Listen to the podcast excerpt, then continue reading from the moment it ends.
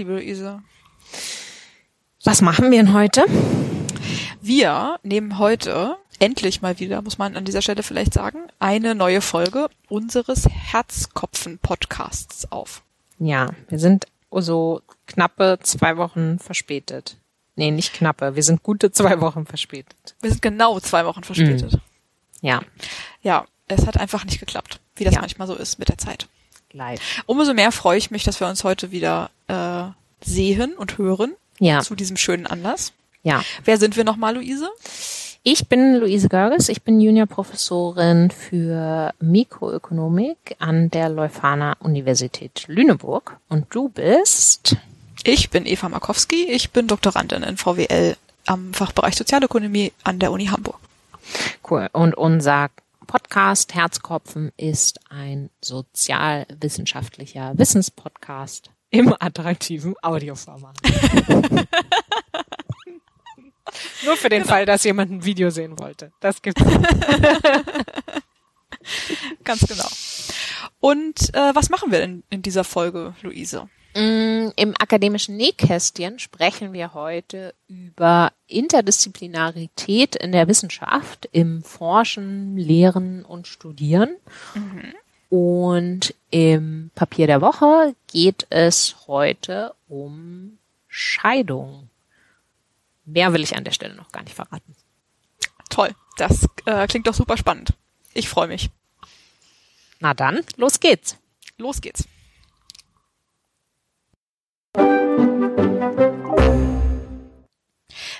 Dann kommen wir zum akademischen Nähkästchen, äh, hm. liebe Luise. Und ja. zwar habe ich heute mh, mm, mir überlegt, wir könnten mal zumindest kurz, und dafür ist ja dieses Format immer sehr gut geeignet, äh, um mal kurz so seine spontanen Gedanken zu einem Thema zu äußern, mhm. über interdisziplinäres ähm, Forschen, Arbeiten, Studieren, Lehren also Interdisziplinarität, ist das das richtige Subjekt, in der Wissenschaft äh, sprechen. Ja. Ähm, du hast da eine, eine jüngste Erfahrung, von der du Genau, also der, der, genau, der, der aktuelle Anlass ist, dass ich ähm, ähm, im Rahmen eines äh, größer und längerfristig angelegten Kooperationsprojektes an der Uni Hamburg jetzt äh, aktuell mit einer Erziehungswissenschaftlerin ein ähm, Forschungsartikel zusammenschreibe, mhm. einen äh, empirischen.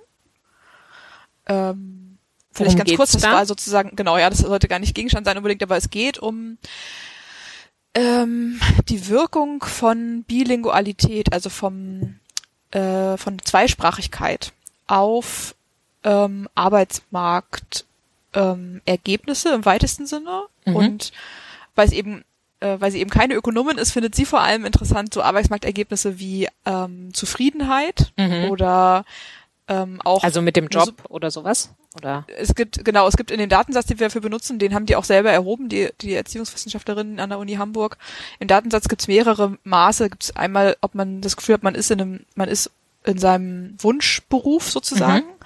und dann gibt es aber auch noch zum Beispiel eine Frage wie ob man das Gehalt für angemessen hält. Mhm. Ähm, genau, und dann gibt's auch noch natürlich so härtere, ähm, eher in der Ökonomik ver ver verwendete ähm, Indikatoren wie eben tatsächlich das Bruttogehalt ähm, oder der tatsächliche Beruf. Mhm. Ganz genau, kurz, was, was ist mhm. denn da, was ist denn der vermutete Zusammenhang? Insbesondere jetzt auf die, also ich kann mir eher was vorstellen in Bezug auf die Hard Facts, die du jetzt genannt hast, aber warum ja. sollte das jetzt meine Zufriedenheit ähm, mit meinem Beruf beeinflussen, ob ich bilingual bin oder nicht? Das weiß ich auch nicht, ehrlich gesagt. Also das, ich habe äh, die ökonomische Theorie geliefert und die bezieht sich halt auf die Hard Facts. Ja, okay. Aber dann erzähl vielleicht kurz, was ähm, die, was die sagt. Genau, und also wir sind gerade noch in einem sehr frühen Stadium. Also wir sammeln gerade beide noch ähm, Literatur und ähm, äh, Theorie, um dann halt erstmal Hypothesen hm, aufzustellen. Okay, genau, aber aus einer ökonomischen Perspektive mh, hm, also gibt es zwei, mindestens zwei Wirkungsmechanismen, warum Bilingualität sich auf ähm, Arbeitsmarkteffekte auswirken könnte. Das eine ist halt, dass Sprache und Sprachkenntnisse man als Humankapital ähm, mhm. betrachten kann oder Humankapital sind einfach in ökonomischen Analyse. Das heißt, sie könnten die Produktivität erhöhen und damit würden sie, würde sich mein Einkommen erhöhen. Ja. Ähm, und dann so ein gegenläufiger Effekt ist, dass halt ähm, die allermeisten Menschen, die tatsächlich zweisprachig sind, ähm, in irgendeiner Form Migrationshintergrund haben. Mhm. Und dann könnte halt ähm, Sprache, also eine zweite Sprache, auch abhängig davon, welche Sprache das eben ist, neben Deutsch, ähm, als Signal verstanden werden, auch für Migrationshintergrund mhm. und könnte dann Diskriminierungseffekte auslösen. Mhm. Ähm, und dann gibt es noch andere, und dann sind wir schon wieder in der interdisziplinären Forschung. Ähm, es gibt ja in der kognitiven also in der Neurowissenschaft oder in der Psycholinguistik gibt es auch noch ähm, Forschungserkenntnisse dazu, dass das zweisprachige Aufwachsen, also tatsächlich von Kindesalter an, positive kognitive Effekte hat ah. auf, auf, auf verschiedene kognitive Outcomes tatsächlich. Also zum Beispiel so Sprachverarbeitungsprozesse im Gehirn, die dann schneller werden tatsächlich. Mhm. Ähm, das, und wenn das Effekte darauf hätte, wie gut ich andere ähm, Sachen lerne, also sozusagen meine Effizienz in der in dem Erwerb von Humankapital ja. verbessert, dann würde man auch daraus positive Arbeitsmarkteffekte erwarten. Ja. Ja, ja. ja spannend. Äh, ja, finde ich auch. Äh, also finde ich auch schon seit Jahren ein total spannendes Thema und ähm, das ist ein ganz cooler, ganz cooler Datensatz, mit dem ähm, wir da arbeiten. Und ich finde halt auch diese interdisziplinäre ähm, Herangehensweise daran erstmal ganz, mhm. ganz spannend. Und ich habe, also es war ganz interessant, weil es ist so ein bisschen ähm, halt diese Zusammenarbeit, diese konkrete jetzt zwischen dieser Erziehungswissenschaftlerin und mir, die ist halt entstanden, weil unsere beiden Chefinnen sich jeweils ähm, auf einer höheren Ebene halt verständigt haben über so ja. ähm, längerfristige Kooperation, die man anstoßen könnte zwischen den Fachbereichen und zwischen den Fakultäten. Und dann haben die uns sozusagen so ein bisschen da rein genatscht. Wir haben also nicht selber sozusagen aufeinander gestoßen, um da zusammenzuarbeiten.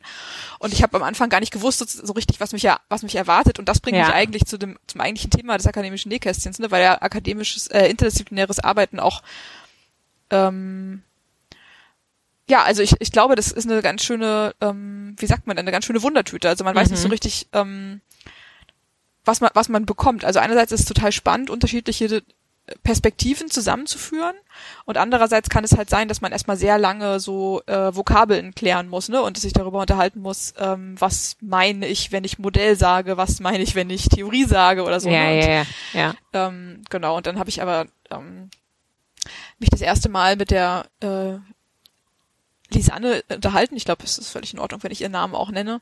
Mhm. Ähm, und war total begeistert davon, wie schnell wir auf einer, auf einer, auf einer Linie waren und wie, wie einig wir uns darüber waren, wie ne, so ein Forschungsprozess effizient zu gestalten ist und so. Das ja. war, das war sehr angenehm, ja. Sehr cool. Das heißt, die, die Doktormütter haben da die, die Töchter verkuppelt. und, mhm. und jetzt genau. seid ihr aber auch ein, ein, ein gutes Match und ähm, ja, wie weit seid ihr jetzt? Ja, wie gesagt, noch gar nicht weit. Also mhm. ähm, das ähm, das wird auch noch ein Problem irgendwann demnächst, also weiß nicht, ein Problem, auf jeden Fall nochmal ein Zeitfaktor, weil am 1. Juni eigentlich der Beitrag schon eingereicht werden muss. Ach ja. Mhm. Das sind relativ enge Deadlines, weil das für eine, also das ist schon sozusagen schon gesetzt sozusagen, das wird so ein Sammelband ähm, zu ganz verschiedenen Aspekten von ähm, Literalität, mhm. also der Fähigkeit zu schreiben und zu lesen ähm, auf ganz unterschiedliche Aspekte und dieses, diese Frage der Zweisprachigkeit ist halt nur ein Aspekt sozusagen von vielen. Und das wird veröffentlicht ähm, als Sonderband der Zeitschrift für Erziehungswissenschaften. Ah, ja. Deswegen sind, kommen die Deadlines da von der Zeitschrift und sind halt schon total fix. Genau. Also ja, ähm, wir haben bis jetzt vor allem eigentlich ähm, aus unseren jeweiligen Perspektiven sozusagen Disziplinen ähm, ja, die, den Stand der Literatur zusammengetragen und da, ähm, ich glaube, wir sind nächste Woche verabredet. Mhm. ja, sehr gut. Spannend. Ja. ja, auf jeden Fall. Das heißt genau, also, in dem Zusammenhang, hm? hm? sorry, nee, erzähl. Ähm, habe ich halt nochmal über Interdisziplinarität etwas allgemeiner nachgedacht, ne, mhm. ne, weil also ich habe ja auch einen interdisziplinären Master studiert und mhm. wir beide haben ja unterrichtet auch in interdisziplinären ähm, Studiengängen. Und ich habe halt also schon immer so eine etwas ambivalente Beziehung zum interdisziplinären Arbeiten, weil ich ja. einerseits das total toll finde und auch felsenfest davon überzeugt bin, dass sich die wirklich wichtigen Fragen unserer Gesellschaft nur durch interdisziplinäre Anstrengungen ja. lösen lassen. Und ich also, ne, da ist ja sozusagen der die Brücke zwischen zwischen VWL und Erziehungswissenschaften fast noch banal. Also ja, ne, ja. es müssen halt auf jeden Fall auch Umweltwissenschaftlerinnen und Naturwissenschaftlerinnen und Biologinnen und so mit den Geisteswissenschaftlerinnen zusammenarbeiten, glaube ich, mhm. mehr in der Zukunft unbedingt. also einerseits brennt, brennt, brenne ich da total für und finde das total toll und mache das total gerne und habe auch diesen Master wirklich gerne studiert. Der war ja auch, ne, das waren ja auch sozusagen wirklich verwandte Disziplinen, Soziologie und VWL, das ist ja wirklich ja, noch, klar. Äh, ähm, also wie gesagt, die Brücke da ist noch relativ kurz. Und andererseits habe ich halt auch schon im Studium immer mal wieder bedauert, dass das Vorwissen in den Fachkursen dann so heterogen mhm. war, dass man halt schwer nur in die Tiefe gekommen ja. ist in, in, vielen Sachen. Ja. Ja, das, das ging mir ganz ähnlich. Ich habe ja auch, ich habe auch interdisziplinär studiert und ich hatte auch, ich habe sogar irgendwann mal in, in irgendeinem Masterkurs, glaube ich, auch so ein, so ein Essay darüber geschrieben, dass ich mich irgendwie ähm, die die Vegetarierinnen hören jetzt mal weg, äh, dass ich mich äh, nicht fühle wie nicht nicht nicht nicht Fisch, nicht Fleisch. Mm, verstehe. Weil man eben genau einerseits äh, genauso wie du das gerade beschrieben hast, ich das Gefühl hatte, also ich ich brenne eigentlich sehr für beide äh, Disziplinen, aber ich habe auch das Gefühl, ich komme nicht so richtig in die Tiefe in den einzelnen Sachen äh, mhm. so sehr, also entsprechend dem, wie es mich, wie es mich eigentlich interessieren würde. Ne? Also bei da, da war auch immer relativ viel Frustration dabei und das war auch als als Lehrende später so, mhm. dass man oder dass ich zumindest auch mal das Gefühl hatte, man man kann jetzt mit den Studierenden einfach nicht so sehr in die Tiefe gehen, wie man es eigentlich wollte. Mhm. Ja, und ich meine, dann finde ich es halt ein bisschen, ich glaube, es ist einfach ein bisschen eine Typfrage letztendlich, ne? Also es gibt halt ja einfach Menschen, die sind gut darin, in der Breite einfach viel aufzusaugen und viel zu verarbeiten. Mhm. Aber ich glaube, so, sobald man das Bedürfnis hat, an bestimmten Stellen mehr in die Tiefe zu bohren, dann ist es zumindest, würde ich denken, äh, im Studieren auch ein bisschen schwierig. Mhm. In der Forschung sehe ich eher das Problem, dass, also genauso wie du beschrieben hast, dass es einfach äh, vom aus Perspektive des sozusagen gesellschaftlichen Value Added natürlich total total viel Sinn macht, mhm. interdisziplinär zu arbeiten aber dass eigentlich das Wissenschaftssystem das nicht unbedingt honoriert. Mhm. Ja, also auch mhm. da ist dann wieder, äh, wenn es dann um Publikationen geht, äh, wird eigentlich, werden in der Regel, in der Regel, da gibt es natürlich auch Ausnahmen, aber das ist zumindest meine Warnung, werden in der Regel disziplinäre Publikationen bewertet. Ne? Und ob du jetzt innerhalb deiner Disziplin in hochrangigen Journals publiziert hast ja. und, und im schlimmsten Fall kann es dir dann passieren, wenn du dann in, in einem, in Anführungszeichen, fachfremden Journal publiziert hast, dass das überhaupt nicht bewertet wird, weil er einfach niemand das Journal kennt, so nach dem Motto. Mhm. Das, pa das, das passt ja nicht in unsere Rankings. Genau. Oder Keine dass Ahnung. gar noch nachteilig ausgelegt wird, ne, wenn man in irgendwelchen obskuren sozialwissenschaftlichen Journals äh, ja, veröffentlicht, genau. statt in den Top 5 Economic. Ja. Ja. Ja, und das ist natürlich ja. sehr schade. Es ist, ja, es ist, es ist ein Strukturproblem, wie, wie, wie, wie so viele Sachen, ne, das ist, ja. Ich muss mal ein bisschen aufpassen, mich davon nicht zu sehr frustrieren zu lassen dann und nachdenken über solche Strukturprobleme. Ja. Ähm, aber für das Studium gilt das Gleiche, würde ich denken. Ne? Also da mhm. werden halt dann, also das ist total super, dass es interdisziplinäre Masterstudiengänge gibt, aber da werden dann halt Inhalte aus zwei Disziplinen in zwei Jahre gepresst, mhm. damit das sozusagen ein international vergleichbarer Master ist. Aber ey, um wirklich beides in der Tiefe lernen zu können, bräuchtest du natürlich mehr Zeit. Ja. Ja.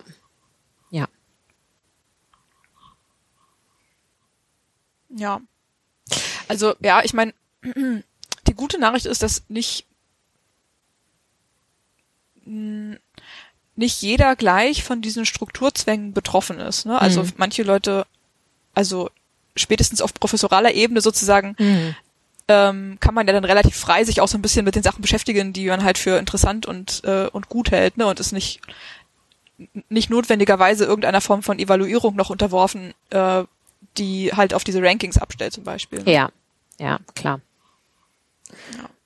Interessanterweise machen es dann trotzdem nicht so viele. Ne? Äh, mhm. Da könnte man jetzt fragen, ob man dann sozusagen zu dem Zeitpunkt, wo man da ankommt, ist man dann vielleicht auch einfach schon so sehr konditioniert auf das, auf das Belohnungssystem.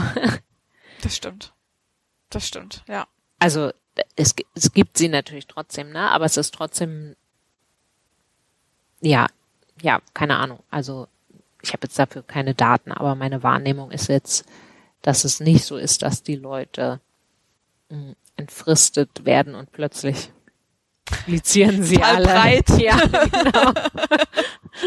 Anfangen zu forschen. Ja, das stimmt. Das weiß ich gar nicht so genau. Das könnte man vielleicht auch mal überprüfen. Ja, das, ja, ja, das wäre interessant, habe ich auch gerade gedacht. Ja. Da, mit so, mit so äh, Web-Scraping. Ja. CVs zusammentragen. Ja.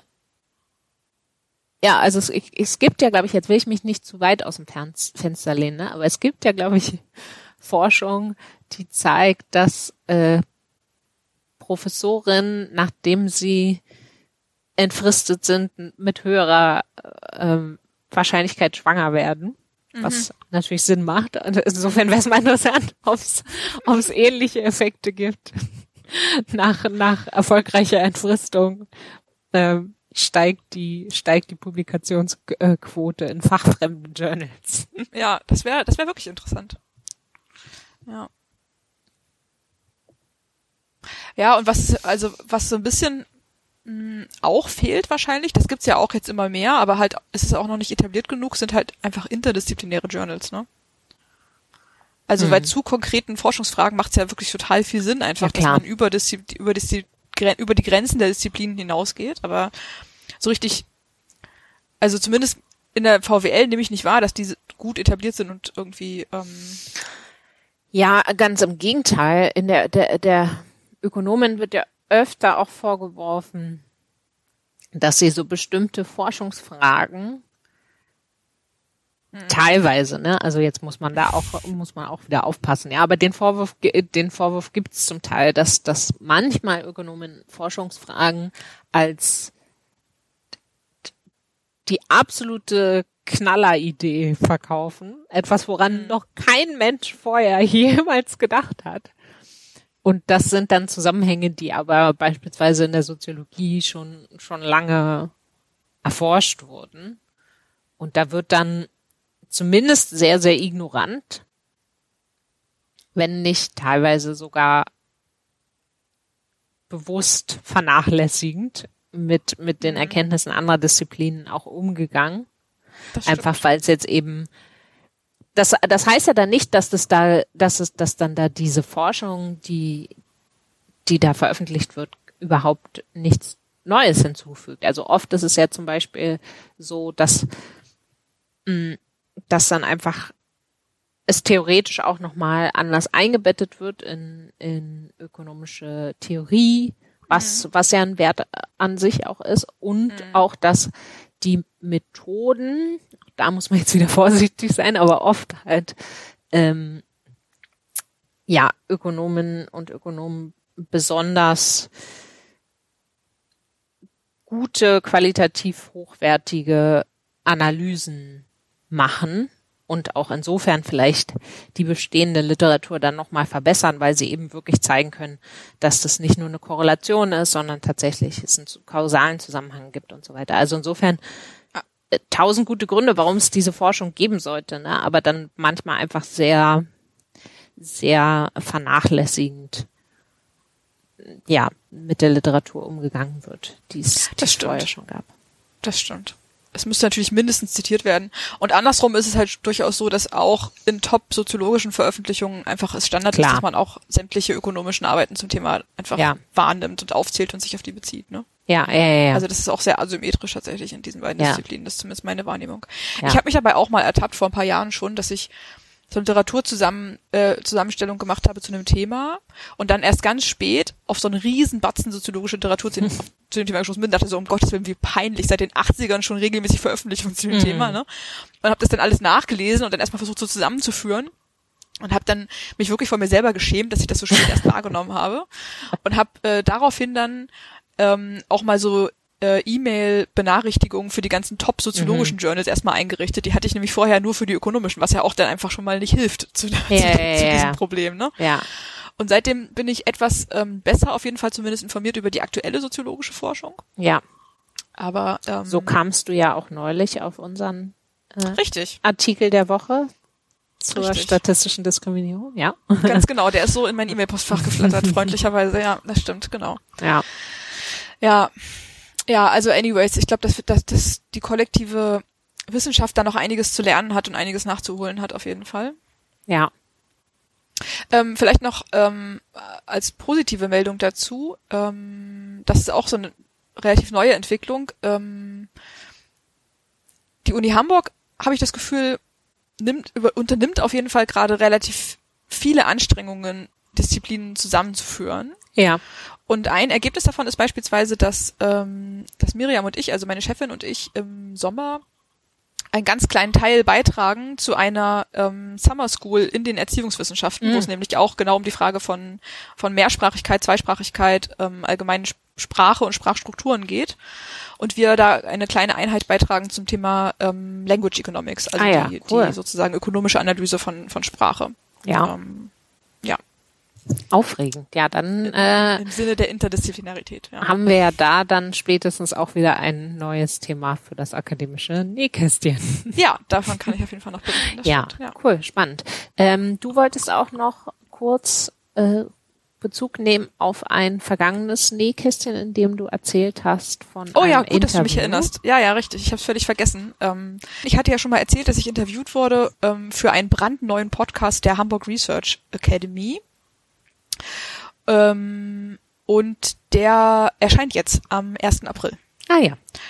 Und zwar also nächste Woche. Nächste Woche unter dem Titel Spread the Word, also ein brandneuer Podcast von der Hamburg Research Academy, ähm, der sich mit Wissenschaftskommunikation beschäftigt. Ah, ja. Und äh, genau, freundlicherweise wurde ich sozusagen als Repräsentantin unseres Wissenschaftspodcasts eingeladen, um ähm, darüber zu sprechen, wie wir Wissenschaftskommunikation machen und warum und so. Ach cool, du hattest dann da die Ehre, die Premiere sozusagen zu bespielen. Ja, cool. Ganz genau. Ja, äh, eine sehr große Ehre und es hat mir auch sehr großen Spaß gemacht, muss ich sagen. Schön. Genau, und das kann man sich ab dem ersten vierten auf den gängigen Podcast-Plattformen anhören. Okay, spread the word. Cool. Spread the word, ganz genau. Und wird natürlich in den Shownotes sowieso verlinkt. Super. Sehr gut. Dann würde ich sagen, kommen wir jetzt zum Papier der Woche. Zu. Ganz genau. Klapp. Papier der Woche. Das hast du vorbereitet, Luise. Das habe ich vorbereitet, ganz genau. Ich war ein bisschen hin und her gerissen. Das Gefühl kenne ich. Aber ich habe mir gedacht, ich, ich will mir jetzt auch nicht den totalen Ruf zu legen, dass ich immer nur die absoluten Stimmungskiller-Papiere mitbringe. Wolltest Deswegen, du Forschung zu Suizid vorstellen? nee, das verrate ich jetzt nicht, wozu ich eigentlich vorstellen wollte, aber das mache ich dann beim, beim nächsten Mal, wenn ich dran okay. bin. ähm, das Thema, das ich heute mitgebracht habe, ist, ist auch deprimierend, aber nur ein bisschen. Fantastisch. Heute mal moderate Depression. genau. Brought to you by Herzkopfen. Der Downer der Woche. genau. Ja, und zwar geht's, du hast äh, mich letztens ermahnt, Eva, dass es hier in unserem Podcast noch viel zu wenig um familienökonomische Themen ging. Und ähm, dann hattest du da den ersten Schritt gemacht, indem du uns berichtet hattest über Internet-Dating in hm. Südkorea. Mhm. Ähm, da ging es also um die Schließung von Verbindungen. Heute geht es um, Überraschung, die Auflösung von Verbindungen.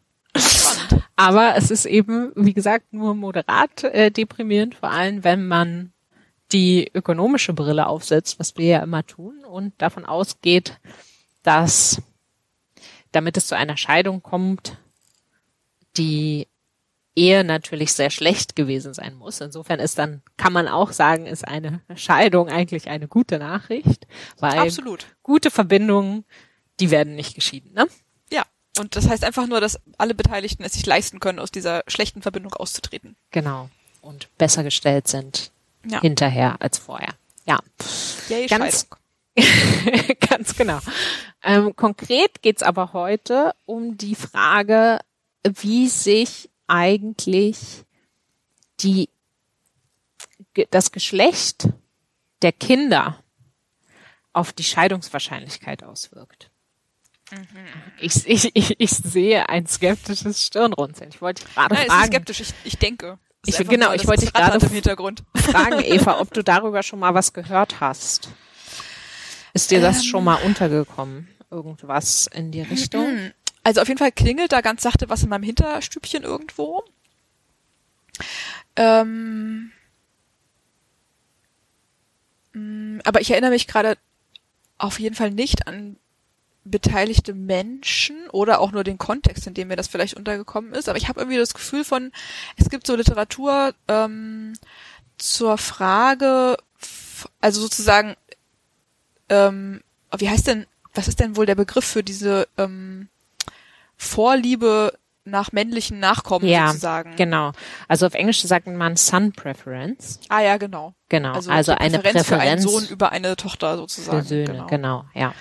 Und ähm, ich meine, dass ich was ähm, mal mitbekommen hätte zum Zusammenhang eben, dass äh, Beziehungen mh, hm, eher wieder aufgelöst werden, wenn kein männlicher Nachkomme gezeugt wird, sozusagen. Mhm. Ja. Weil das, das ist, Unzufriedenheit stiftet oder so. Das ist schon mal eine gute Richtung. Genau. Also mhm. bevor ich jetzt dieses Papier hier kennengelernt habe, war mir auch bekannt, dass es Forschung gibt, die zeigt, dass Paare mit Töchtern eine höhere Scheidungswahrscheinlichkeit haben als Paare mit Söhnen. Mhm. Und obwohl ich ja mich beruflich viel mit allen möglichen Geschlechterunterschieden befasse, habe ich mich, fand ich dieses, äh, dieses Ergebnis, obwohl mir das bekannt war, aus der Ferne immer nur ausgesprochen merkwürdig, mhm. habe mich aber nie näher damit befasst. Also ich kann mich erinnern, dass ich, dass ich, dass ich öfter mich gefragt habe, das, warum? Echt? Ich finde das eigentlich total plausibel. Ah ja, interessant. Also ähm, aus dieser, aus dieser Sohnpräferenz-Geschichte äh, genau, das, heraus, das ja. Als ein Mechanismus, den ich mir vorstellen könnte, und ein anderer könnte, ähm, fände ich jetzt auch plausibel zumindest ad hoc, dass ähm, man sich mehr darüber streitet, also über das über die ideale Erziehung einer Tochter als Aha. über die ideale Erziehung eines Sohnes und dass das sozusagen Konflikt äh, befördert in der Beziehung. Ah ja, du gehst schon in die total richtige Richtung. Also das Papier, äh, super. Eigentlich können wir jetzt schon zumachen. Du hast es schon erklärt. Tschüss. Vielleicht nennen wir die Autorinnen noch. Bis in zwei Wochen. Entschuldigung, ich wollte nicht alles spoilern. Nein, das ist super. Nein, nein, nein, wunderbar. Also das äh, Papier heißt Daughters and Divorce und ist von Jan Kabatek und David Rebar oder mhm. Rybar. Das habe ich jetzt ehrlich gesagt, muss ich ehrlicherweise sagen, nicht recherchiert, wie man das phonetisch richtig äh, ausspricht. Die sind in äh, Melbourne und in den Niederlanden jeweils. Und ähm, das Papier ist veröffentlicht. Jetzt ehrlich gesagt habe ich bin ich etwas auf dem schlechten Fuß erwischt. Ich glaube, es wurde im Journal of Human Resources veröffentlicht. Aber das klären ähm, wir dann in den Show Notes Ich wollte gerade sagen, ich habe hier gerade noch die Working Paper Version, also die fertige mhm. Version, aber die sozusagen die ungated Version, was so eine Working Paper Version ist vor mir liegen. Deswegen kann ich es jetzt gerade nicht mit ganz genauer Sicherheit sagen. So, und die äh, gucken sich, äh, die wollen sich eben genau das anschauen, ausgehend von der Beobachtung, also es gibt viele solcher ähm, Studien, die eben zeigen, dass Paare mit Töchtern eine höhere Scheidungswahrscheinlichkeit haben. Aber interessanterweise sind das eben vor allem Studien aus ärmeren Ländern, mhm. wo man eben auch in anderen Zusammenhängen, in anderen Zusammenhängen schon gezeigt hat, da gibt's tatsächlich auch noch eher diese Sohnpräferenz Präferenz, was mhm. häufig einfach ökonomische Gründe hat. Ne? Also das sind in der Regel sind in, in armen Ländern Familien eher darauf angewiesen oder Eltern eher darauf angewiesen, dass die Kinder sie äh, in, im, im Alter versorgen. Mhm. Also wenn die Eltern im Alter sind, nicht wenn die Kinder im Alter sind natürlich. Und auf, ne, aufgrund von von geschlechtsspezifischen Strukturen im Arbeitsmarkt äh, ist es eben wahrscheinlicher, dass, dass, dass Söhne da einfach mehr beitragen können zu dieser Versorgung oder in Ländern, wo es beispielsweise auch so Sachen gibt wie natürlich wie wie Mitgift und sowas, ist mhm. äh, ja macht es auch aus diesen Gründen ähm, ökonomisch Sinn, Töchter zu haben, keine Söhne. Ähm, Andersrum, oder? Ja, Entschuldigung, richtig. es gibt natürlich auch Länder, wo es eine wo es einen Brautpreis gibt, da ist es dann eher andersrum, aber ganz genau, wenn es ein Mitgift gibt, hat man natürlich eher einen Anreiz, Söhne zu haben als Töchter. Ähm, und genau, interessanterweise wurde dieses Ergebnis bisher äh, in ökonomisch eher entwickelten Ländern nur in den USA gefunden. Mhm. Und ansonsten so in anderen, anderen westlichen Ländern nicht. Also jetzt äh, das Ergebnis wieder eine Ebene höher sozusagen ja, auf die sorry, Scheidungsraten. Genau, auf die ja. Scheidungsraten, mhm. ganz genau was so ein bisschen, ja, sich, also die, die Autoren sich die Frage stellen lässt, ja, das, das könnte jetzt eben, wie du gesagt hast, darauf hindeuten, dass es mit, mit so einer Präferenz für Söhne zusammenhängt. Mhm. Allerdings ist dann trotzdem nicht so richtig klar, was da eigentlich jetzt genau der Mechanismus, also was jetzt da genau der Mechanismus auf die Scheidungs, raten ist. Ne? Also es könnte jetzt natürlich sein, einfach die Beziehung, also wenn jetzt, man könnte jetzt denken, wenn Männer diejenigen sind, die die Beziehung auflösen, die können sich dann natürlich nochmal mit einer anderen Frau verbinden und dann einfach von vorne versuchen, Söhne zu kriegen. Das, das könnte ein Mechanismus sein. Ne? Ähm, Genau, vor allem, wenn man vielleicht irgendwie fälschlicherweise annimmt, dass es an der Frau liegt. Ja. Ne? Also, dass es irgendwelche genetischen Prädispositionen ja. dafür gibt, Mädchen oder Jungen zu gebären, was natürlich Unsinn ist, aber äh, ja. Da gab's doch, da gab's, oh jetzt, oh jetzt kommt mein ganz schlechtes geschichtliches Halbwissen zum Vorschein. Da gab's doch auch äh, Heinrich der Achte war das doch, oder? Der alle seine Frauen hat köpfen lassen, weil sie ihm keine Söhne geboren haben. Ja, ich weiß auch nicht mehr, wer das war. Wenn du sagst Heinrich der Achte, dann glaube ich dir das einfach. Naja, also das muss auf jeden Fall nochmal nachgeprüft werden, aber ähm, es, es, sagen wir mal so, es hängt auf jeden Fall äh, wahrscheinlich auch mit, mit eher so traditionellen Geschlechterrollen, Bildern auch zusammen. Ne? Also wie stark man das vielleicht auch ähm, der Partnerin zuschreibt. Ja. Ähm, anyways. Ja, und sicherlich auch mit dem Stand über medizinisches Wissen. Ja. Ja, ganz genau. Also mit, mit, mit, mit Bildung wahrscheinlich, ja. Ja. Absolut. Ja. Ähm, genau. Aber die, die Autoren mh, mm, sagen auch, naja, es gibt auch noch ein paar andere Unterschiede zwischen diesen Studien, was es nicht so ganz klar macht, dass jetzt der Umstand, dass diese höheren Scheidungsraten für Eltern mit Töchtern ähm, vor allem in ärmeren Ländern gefunden wird, mhm. ähm, könnte, es, es zeigt sich zum Beispiel auch, dass in den Studien, die in, in westlichen Ländern durchgeführt wurden, das Sample häufig eher auf Eltern mit recht jungen Kindern beschränkt ist. Mhm. Und ähm, die stellen jetzt hier die Hypothese auf, im Prinzip genau das, was du als zweites gesagt hast. Ähm, vielleicht gibt's das in westlichen Ländern doch, hat dann aber weniger was mit Sohnpräferenz zu tun, sondern eben tatsächlich eher ähm, deine Hypothese mit äh, von eben, dass es eher zu Konflikten kommt mhm. in der Partnerschaft.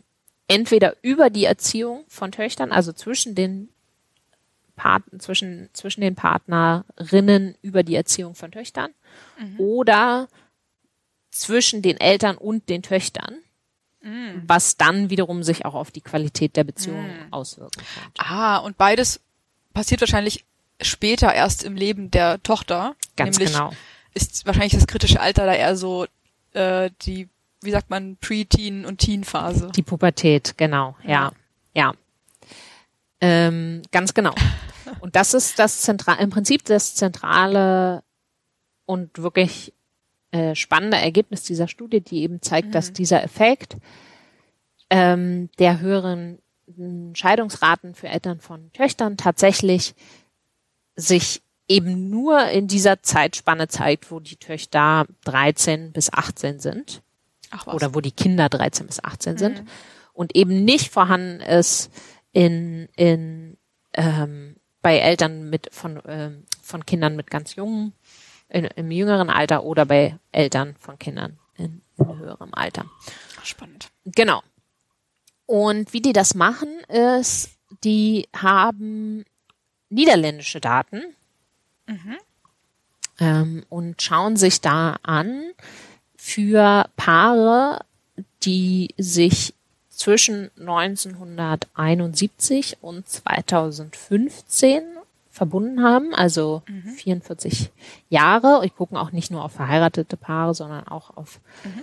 Paare in eingetragenen Partnerschaften und haben eben mh, mm, da Registerdaten und können eben genau sagen, also äh, wie alt sind die einzelnen Partnerinnen, wann wurde die Verbindung, Ehe oder eingetragene Partnerschaft geschlossen, wenn sie geschieden wurde, wann wurde sie geschieden, wann wurden Kinder geboren, welches mhm. Geschlecht hatten die Kinder.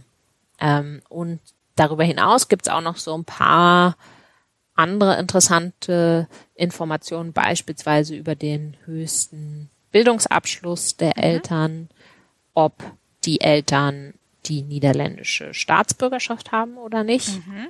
Ähm, oder ich glaube sogar, ob sie in den Niederlanden geboren sind. Ähm, und gab es noch was? In so späteren Wellen gibt es auch noch Daten über Berufe, aber ich glaube, das nutzen die jetzt gar nicht so mhm. intensiv. Und Einkommen? Mm. Wahrscheinlich dann nur approximiert über den Bildungsabschluss. Ja, ich erinnere es gerade ehrlich gesagt nicht. Ich, okay. ich glaube nicht, okay. ähm, dass das da drin ist. Aber genau. Mhm.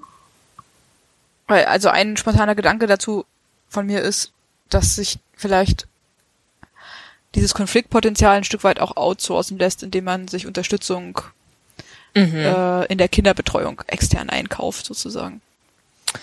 Wobei so bei Teenager-Töchtern das dann nicht mehr so richtig relevant ist, weil die müssen ja nicht mehr betreut werden. Ja, ja. Mm, ja, und das wäre natürlich dann eben hauptsächlich, wenn es sich, wenn sozusagen der Kanal davon ist, dass es ein Konflikt ist mit der Tochter, ne? Und nicht so sehr das stimmt. Ein ja. Konflikt so über die Erziehung ja. der Tochter zwischen den Eltern. Also vielleicht, ähm, hm, ich habe gerade überlegt, bevor wir, bevor wir in die Daten reingehen, ist jetzt vielleicht nochmal ähm, ein Sprung, aber ich finde das doch irgendwie ganz interessant in dem Papier, dass hier auch nochmal wirklich echt cool aufgearbeitet ist, was jetzt eigentlich so konkret mh, hm, Mechanismen sein können, ne, die dazu, mhm. die dazu führen. Mm, und im Prinzip, wir hatten ja am Anfang schon angedeutet, ne, also gute, gute Ehen sind nicht geschieden, werden nicht geschieden. Also wenn man aus einem, aus einer ökonomischen Perspektive schaut, dann würde man eben sagen, also die Partnerinnen und Partner, die vergleichen sozusagen immer den ähm, Gegenwartswert äh, ihrer ihres Lebens sozusagen in der Ehe mit dem Gegenwartswert ihres Lebens außerhalb der Ehe, was dann eben entweder Single oder anderweitig verheiratet sein kann. Mhm. Und solange eben ähm, der Wert der Ehe höher ist, äh, heirate ich entweder oder wenn ich schon verheiratet bin, bleibe ich verheiratet. Ne? Mhm. Das ist sozusagen jetzt, das, das klingt vielleicht für, für Nicht-Ökonomen furchtbar unromantisch, aber was, was heißt denn überhaupt der Wert der Ehe? Also wodurch wird er bestimmt?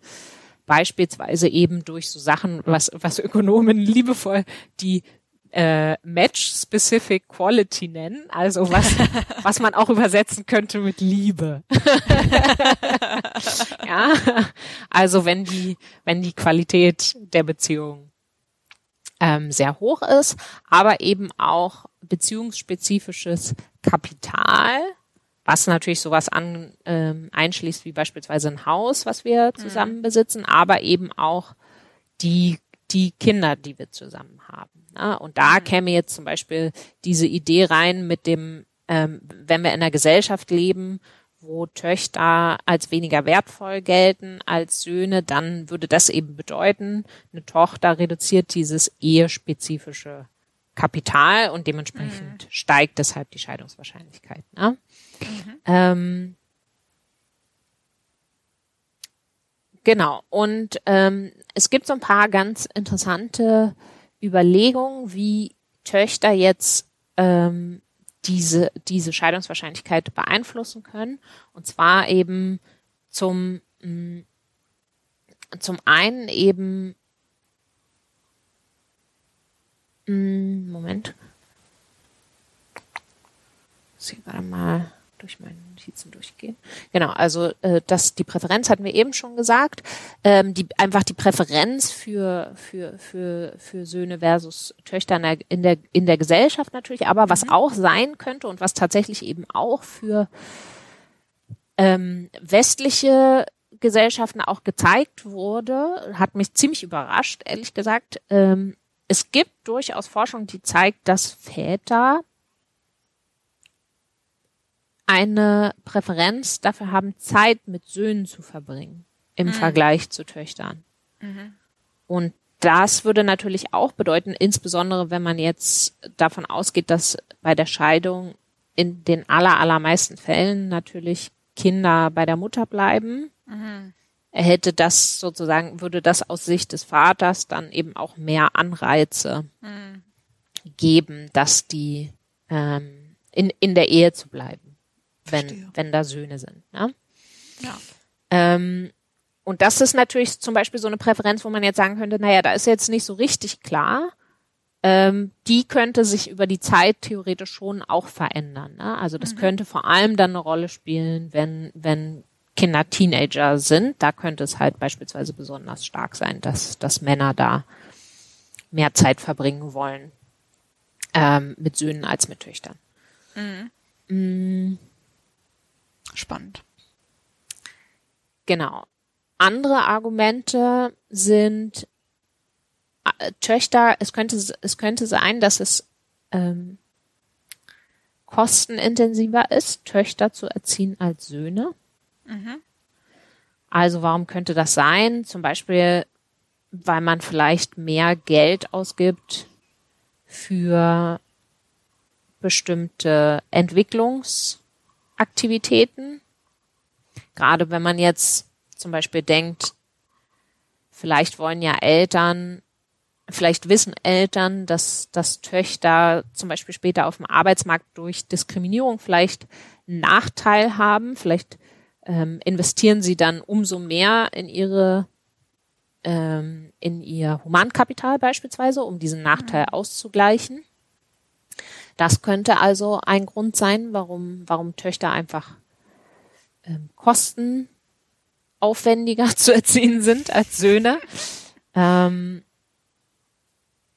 es, es, wurde, es wurde tatsächlich auch in, in einigen Studien gezeigt, also dass, dass Eltern zum Beispiel äh, beispielsweise mehr, mehr ihrer eigenen Zeit investieren in die in das Unterrichten von Töchtern als von Söhnen.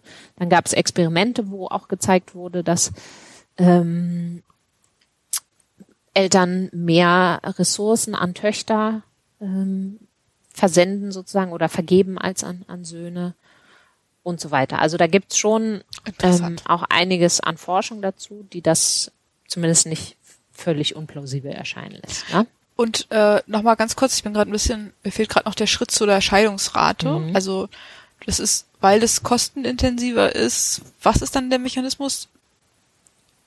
Ja, das genau, das ist so relativ, das ist nicht ganz so explizit hier gemacht, ne? Aber da, äh, ich glaube, wovon die Autoren, zwei Männer, vielleicht deshalb, implizit die ganze Zeit ausgehen, ich weiß es nicht, es wird nie so explizit gesagt, ne? Ist, dass, glaube ich, der Vater die Ehe verlässt und sich dann ah. vielleicht auch mehr oder weniger gut auch aus solchen Kosten möglicherweise raushalten kann. Ah, ah ja, ja, verstehe. Okay. Ah, okay. Also es stimmt, es wird nicht so ganz klar, weil wenn man erwartet, wenn man jetzt sozusagen davon ausgeht, dass auch außerhalb der Ehe diese Kosten für Töchter und Söhne, die unterschiedlichen Kosten für Töchter und Söhne bestehen bleiben, mhm. dann, ja, dann, sobald die, die Tochter erstmal sozusagen da ist, Also ja, wobei natürlich schon, also im Scheidungsfall dann sozusagen gerade nicht monetäre Kosten sich gut auf den Partner abwälzen lassen, das der stimmt. das Sorgerecht auch hat. Ja, ja, ja. Also jetzt hier ja. gerade diese Sachen, wo, was ich gerade ja. auch kurz erwähnte, ne, diese Zeit, die man da verbringt ja, mit ja, genau. ähm, mit Schulaktivitäten. Und Insofern sowas, ist es schon ist es schon plausibel. Also ja, also so traurig das auch ist und so fürchterlich das klingt, aber es ist schon plausibel, dass sich Männer dann versuchen, aus diesen Kosten sozusagen äh, ja frei zu kaufen. Scheiden. zu scheiden, genau. zu scheiden. ja. Ähm, und ähm, ein letzter möglicher Kanal, den ich auch ganz interessant fand, ist, dass es auch sein kann, dass Eltern davon ausgehen, dass sich eine Scheidung ähm, sch schlimmer auf Söhne auswirkt als auf Töchter. Also dass ähm, Mädchen das besser wegstecken als Jungs und ähm, davon auch geringere psychologische Folgewirkungen mitnehmen und deswegen eventuell auch quasi der, der Wert des Zusammenbleibens äh, im Falle von, äh, von Söhnen höher ist als, als von Töchtern. Interessant. Ja, das fand ich auch sehr spannend. All aber die, wie, mh? Entschuldigung, wenn ich das drauf rumpacke, aber wie kommt man nee. zu dieser These? Also warum sollte das für ah, Söhne Frage. Also ich glaube, da gibt es tatsächlich auch Forschung zu, ähm, die zeigen hier, dass ähm, die zitieren hier relativ viel Forschung, die, die zeigt, dass es bestimmte Entwicklungsstörungen gibt im, im Falle einer Scheidung und dass diese größer sind bei Jungs tatsächlich als bei Mädchen. Ha. Ja. Ich hatte keine Ahnung, interessant. Ja, ja. Genau. Also das äh, kann eben unter Umständen auch eine Rolle spielen. Ähm, genau. Das, das sind so die, die Hauptkanäle und da ist jetzt eben so ein bisschen die Frage, mh, hm, sind das Sachen, die sich vielleicht auch altersspezifisch entwickeln könnten? Mhm. Ähm, gibt es schon Gründe für. Also jetzt gerade bei diesen, beispielsweise bei diesen Entwicklungsstörungen, die wir jetzt zuletzt besprochen haben, da mhm. geht es jetzt tatsächlich auch eher um, um Kinder und Jugendliche so im, im Teenageralter. Mhm. Ähm, oder eben auch, was wir gesagt haben, dass das Zeitverbringen, dass das mehr Spaß macht, vor, vor allem mit Jungs, wenn sie schon ein bisschen älter sind. Mhm. Ähm, das, das könnte eben auch zeitabhängig sein. Und dementsprechend versuchen sie halt so ein bisschen zu gucken, mh, welcher Kanal ist denn der wahrscheinlichste in, in unseren Daten. Mhm. Und dafür ähm, nutzen sie eben, wie gesagt, diese, diese niederländischen Daten, mit denen sie eben zunächst überhaupt erstmal den Unterschied ähm, im Scheidungsrisiko dokumentieren und dass der eben altersspezifisch ist. Dazu konzentrieren sie sich zunächst einfach erstmal nur auf das Geschlecht der erstgeborenen Kinder, zeigen aber später, dass es überraschenderweise ganz genauso gilt für später geborene Kinder, also dass einfach das Scheidungsrisiko äh, von Mädchen wenn sie im Alter zwischen 13 und 18 sind, ähm, immer höher ist. Oder nicht von. Mädchen, sondern ne, wenn, mhm. wenn man Mädchen in diesem Alter hat, so.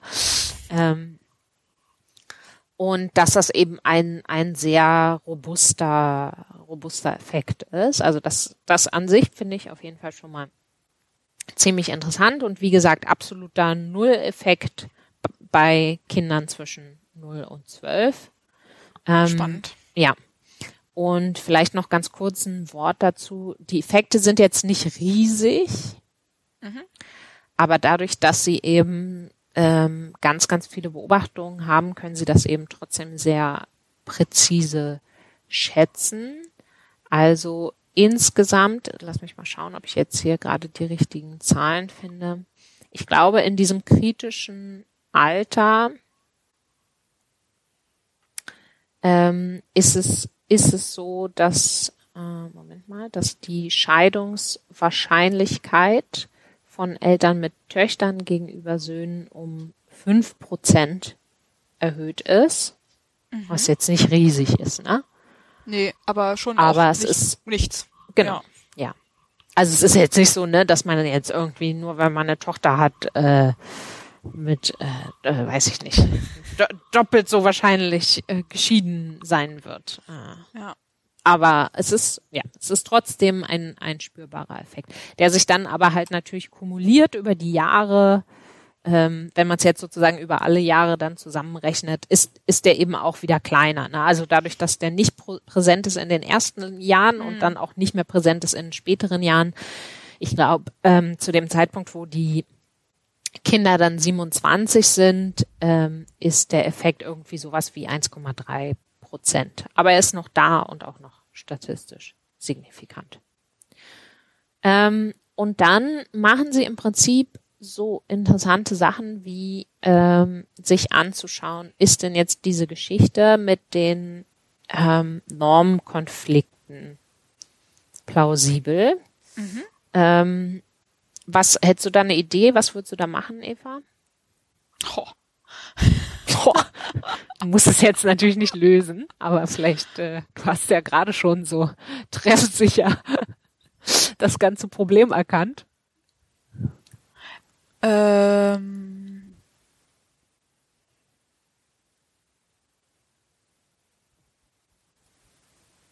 Nee, ich habe nee, ich habe gerade keine okay. äh, Idee mit diesen Daten zumindest. Ja, ja, ja. Also es ist natürlich, ne, äh, es ist halt ja natürlich immer so ein bisschen, das sind jetzt äh, halt Registerdaten, deswegen sind die nicht super de äh, detailliert und mhm. dementsprechend ist natürlich auch ein bisschen begrenzt, was man damit machen kann. Aber was sie letztlich ähm, tun, ist, dass sie eben überprüfen, ähm, also beispielsweise unterscheidet sich denn dieser Effekt, also dass die äh, Scheidungsrate höher ist für Eltern von Töchtern. Ähm, danach, ob die Eltern beispielsweise ähm, niederländische Staatsbürgerinnen sind ah. oder eben zugewandert oder drittes Vergleich, äh, Vergleichsszenario, sogar ein gemischtes Paar. Mhm. Mit der Hypothese, dass es da eben also in den zugewanderten Paaren ist die Hypothese, wenn beide sozusagen, beide Eltern nicht aus den Niederlanden stammen, da ist, da ist es wahrscheinlich, dass es eben diesen Konflikt gibt zwischen der Tochter und den Eltern, weil die Tochter gegebenenfalls in, mit relativ egalitäreren Werten aufwächst, als ähm, es die Eltern sind. Und bei den gemischten Paaren gibt's eben das, das ist sozusagen geht eher so in die Richtung der These. Ähm, Konflikt zwischen den Eltern. Genau, genau, über die mhm. Erziehung der Tochter. Und tatsächlich findet sich das für beide Gruppen im Vergleich zu den ähm, niederländischen ähm, Staatsbürgerinnen ein, also der Effekt größer ist. Mhm. Er ist aber vor allem also er ist insbesondere oder sehr ausgeprägt und, und ich glaube auch nur signifikant, vor allem für diese gemischten Paare. Spannend. Ja. Und wird da dann nochmal unterschieden danach, ob der Mann oder die Frau zugewandert sind? Das machen sie, finden da aber keinen Unterschied tatsächlich. Ah, okay. Also es ist einfach, scheint tatsächlich einfach nur Konfliktpotenzial zu bergen. Eine andere Sache, die sie machen, ist, ob die Eltern relativ alt sind.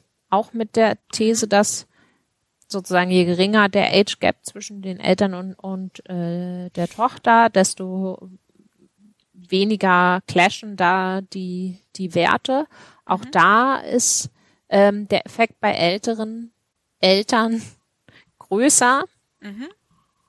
Ähm, und ich glaube, existiert sogar gar nicht für die, für die jüngeren Eltern. Das habe ich jetzt nicht mehr genau im Kopf. Ähm, auch da gucken sie wieder auf, auf ne, unterschiedliche Alter der Eltern. Auch das mhm. ist wieder, ist auch wieder konsistent mit dem, was sie vorher finden. Also auch ne, Konflikt zwischen den äh, Eltern ähm, ist wahrscheinlicher und dementsprechend auch die ähm, der Effekt auf die Scheidungsrate noch größer. Und letztlich gucken sie sich auch noch unterschiedliche Bildungsniveaus der Eltern an. Mhm. Und dann machen sie auch noch sowas ganz fancy, wo sie einfach unterschiedliche ähm, unterschiedliche Aspekte von in Anführungszeichen Dissimilarität, also Unterschiedlichkeit zwischen den Eltern zusammenrechnen zu einem Maß, also mhm. Bildung, Alter, ähm, Migrationshintergrund und so weiter. Mhm. Ähm, und finden auch da, dass je unterschiedlicher die Eltern sind, desto größer. Dass im Prinzip dieser, dieser Effekt, ah, noch genauer, dieser Effekt eigentlich konzentriert ist ähm, in den Elternpaaren, sozusagen dem oberen Drittel der Elternpaare, die am unterschiedlichsten sind. Mhm. Okay. Interessant. Ja. Ich habe, ich finde das super spannend.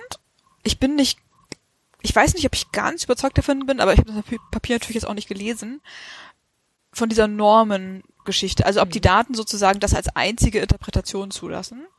Weil ich habe die ganze Zeit gedacht, schon ganz am Anfang habe ich gedacht, dass sozusagen, deswegen habe ich auch diesen, diese Frage nach dem Einkommen gestellt, mh, hm, ob nicht ein großer Scheidungsfaktor ähm, ist sozusagen Stress im weitesten Sinne. Ja, also einfach Belastung in vielen verschiedenen Lebensbereichen und dann auch noch in der Familie und dann irgendwann wird mir das zu viel und ich sage so, jetzt reicht's hier mal. Und ich, zumindest jetzt auf, äh, nach ad hoc, ad hoc nachdenken, nach all den Sachen, die du gerade genannt hast, lassen sich all diese Befunde, würde ich jetzt erstmal denken, auch in Übereinklang bringen mit der Hypothese, dass einfach je mehr je mehr Konfliktpotenzial in dieser Familie im weitesten Sinne besteht oder je mehr sozusagen, ich meine, ich, Konfliktpotenzial ist nicht ganz, was ich meine, sondern mehr so kognitive Belastung in verschiedenen Lebensbereichen. Mhm. Also also weißt du, was ich meine? Ich, also ich könnte mir zum Beispiel vorstellen, dass Menschen, also dass Familien, in denen ein Partner zugewandert ist, dass die einfach, sagen wir mal, andere Probleme haben. Mm. Noch, noch ganz andere Probleme als Teenager-Töchter. Mm. Aber das würde nicht erklären, warum man dann sozusagen und dann ist sozusagen eine Teenager-Tochter auch noch zu haben, ist dann sozusagen vielleicht der, der, der Schritt ja. zu viel. Aber das, natürlich ist das trotzdem wahrscheinlich auch nicht sauber zu trennen von diesem, ja, von, dem, von, von dem Argument, das die Autorinnen machen. Ja. Ja, also vielleicht eine Sache, die dich dann noch eher überzeugen kann. Also ich stimme, ich stimme dir zu. Natürlich müsste man so ein bisschen fragen, wenn es jetzt aber nur um die Belastung geht, warum ist dann der Unterschied, warum macht es dann so einen Unterschied, ob das jetzt nun ähm, Töchter oder Söhne sind und ist nicht die Tatsache, dass dann trotzdem ähm, eine Tochter das Fass eher zum Überlaufen mhm. bringt als ein Sohn, ist es nicht vielleicht trotzdem auch. Das stimmt. Das ist dann wahrscheinlich trotzdem auch ein Argument für, mhm. für ihre Interpretation. Aber, ja. aber ich, aber ich, also, ich gebe dir recht, es ist natürlich nicht, es ist, es ist trotzdem noch ein, noch ein anderer Mechanismus wahrscheinlich. Ähm, was, glaube ich, vielleicht noch ein bisschen überzeugender ist in die Richtung ähm, von ihr, deren Interpretation ist, dass sie sich auch, da finde ich extrem spannend, die Komposition der Geschwister der Eltern ansehen. Ah, okay. Ja. Und da finden sie heraus, dass der Effekt also eigentlich nur getrieben wird von Vätern, die keine Schwestern hatten. Okay, das ist natürlich super spannend, ja. Krass. Bei Müttern spielt es keinen Unterschied, ob die mit gemischtgeschlechtlichen Geschwistern aufgewachsen sind. Ähm, ja. Und bei Vätern, die Schwestern haben, findet man den Effekt auch nicht. Okay, Polemik an. Dann ist das Problem nicht die Teenager-Tochter, sondern der Mann, der einfach in seiner Sozialisation nie gelernt hat, mit weiblichen Emotionen umzugehen. Und von dem lässt man sich dann irgendwann scheiden. Das kann man wirklich niemandem übernehmen. Sehr gut.